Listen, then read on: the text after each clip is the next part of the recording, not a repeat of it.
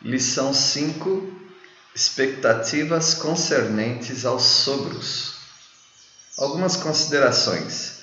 Não somente os sogros, mas os demais parentes por afinidade podem se tornar obstáculos para o bom relacionamento do casal, sendo que são laços que têm mais tempo de história e, infelizmente, para alguns cônjuges, até mesmo mais importância. Os principais fatores dos problemas com os sogros. 1. Um, normalmente a pessoa que mais causa problemas nesse relacionamento são as sogras, e diferente do que imaginamos ou falamos em nossas conversas e até piadas, a vítima da intervenção não são os genros, mas as noras. 2. É comum a sogra ter ciúmes de seu filhinho. Muitas vezes ela vê a nora como uma concorrente da atenção e afeição que antes não era dividida com ninguém.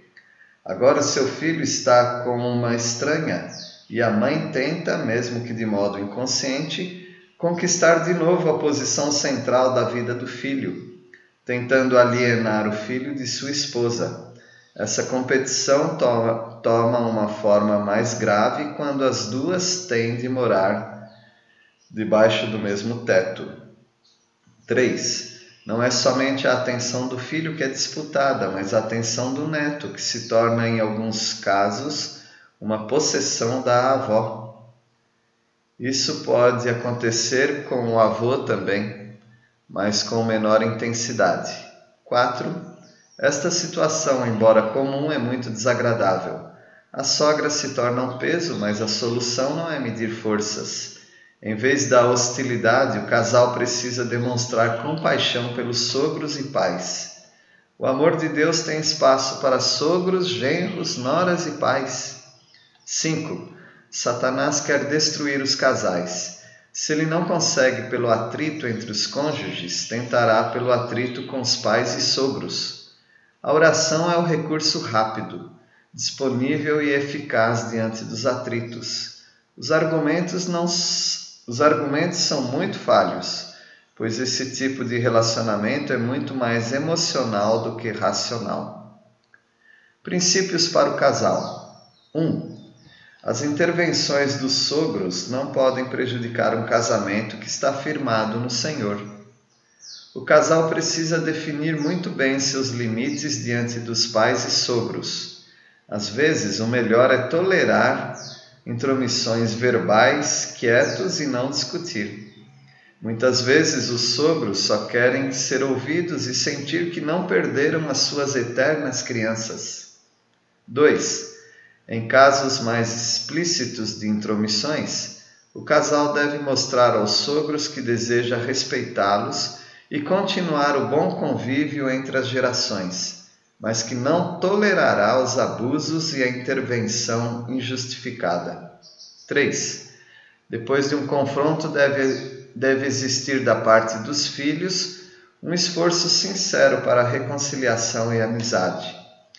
O que estiver ao alcance do casal para a paz deve ser usado. No caso de filhos, por exemplo, o casal deve ser racional a ponto de perceber que um mimo dos avós não estragará toda a educação que o casal investe no filho. 4. Se o casal não tem muito em comum com os sogros, é recomendado programar visitas curtas e periódicas.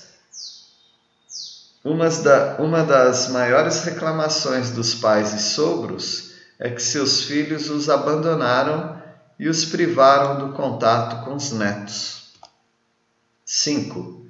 Os laços familiares não podem ser jamais rompidos. Eles duram a vida toda.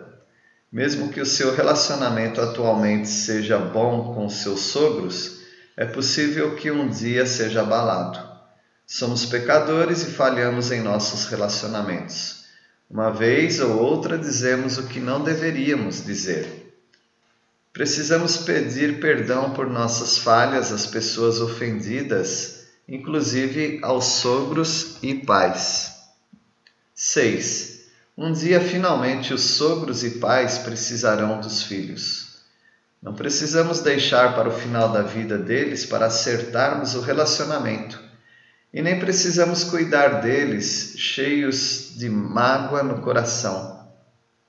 1 Timóteo 5, 8 Sugestões quanto ao trato com sogros. 1. Um, Trate-os com todo respeito, pois são seus pais também. Ninguém gosta que alguém ofenda os nossos pais, porém frequentemente não repreendemos nosso cônjuge quando este os ferem o casal deve advertir um ao outro sobre como lidar com sogros. Procurem saber como estão e tenham interesse por suas dificuldades. Contem-lhes o que Deus tem feito por vocês para que eles também se alegrem no Senhor. 2. Quando os sogros derem algum conselho, ouçam com atenção. Agradeçam, pensem Use-os se servir, ignore-os se não servir, mas jamais critiquem os conselhos deles, que são mais velhos e desejam o bem dos filhos. 3. Lembrem-se que, ao se preocuparem com seus assuntos, nem sempre é porque desejam interferir, mas muitas vezes querem ser, querem sinceramente ajudar. O casamento de suas crianças não os fazem se esquecerem que são seus pais e que desejam o seu bem-estar, mesmo que não saibam exatamente como ajudá-los nessa nova fase. 4.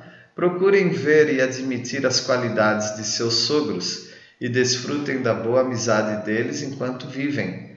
O remorso pode estragar a alegria do casal e não precisa ser assim. 5. Quando visitarem os pais e sogros, procurem fazer uma visita razoavelmente curta. Visite-os frequentemente. Sempre que possível, é bom incluir os filhos grandes nessas visitas. É comum crianças quererem ir à casa dos avós, mas depois de crescidos os abandonarem. 6. Ao visitar os pais e sogros, sejam prestativos, corteses e atenciosos. Alguns serviços poderiam ser feitos, tais como reparos, pinturas, idas ao banco, manicure e pedicure, ir ao mercado, etc. 7. É muito comum os casais deixarem os filhos para os pais e sogros cuidarem para irem trabalhar. O casal não pode deixar de recompensá-los de alguma maneira substancial, ou seja, presentes e dinheiro. 8 aceitem os sogros e pais como são e lembrem-se que eles também gostariam de fazer algumas modificações em vocês. 9. As recém-casadas devem aguardar com paciência o marido e a mãe deles se desligarem um do outro aos poucos. O laço, em alguns casos, era muito forte e talvez até exagerado. Os erros são corrigidos durante a nossa vida mas enquanto isso, as adaptações devem ser encaradas com disposição. 10. Somente deem conselhos aos sogros e pais quando estes pedirem, e assim mesmo com muita moderação. Além da diferença de idade e formação, há o orgulho natural de alguns pais não admitirem aprender dos filhos. 11. Jamais discuta as falhas de seu cônjuge com seus pais e sogros para não ouvir algo do tipo: Você escolheu isto, ou Eu não lhe disse. O casal não quer interferência dos sogros e pais, então deve aprender a não levar os seus problemas fora de sua tenda. 12. Não citem os pais ou sogros como exemplo negativo em uma discussão no lar pois isto faz crescer um rancor muito difícil de curar. 13. Lembrem-se que nos conflitos entre os sogros, vocês podem estar errados também. Quando casais mais velhos olham para trás, frequentemente se arrependem das discussões desnecessárias com sogros e pais. 14. No caso de alguma interferência injustificada dos sogros e pais, o casal deve se fortalecer para que os argumentos deles sejam enfraquecidos ao verem que vocês não estão em desarmonia no lar. Isto faz com que as próximas discussões sejam cada vez menos intensas e frequentes, até finalmente acabarem.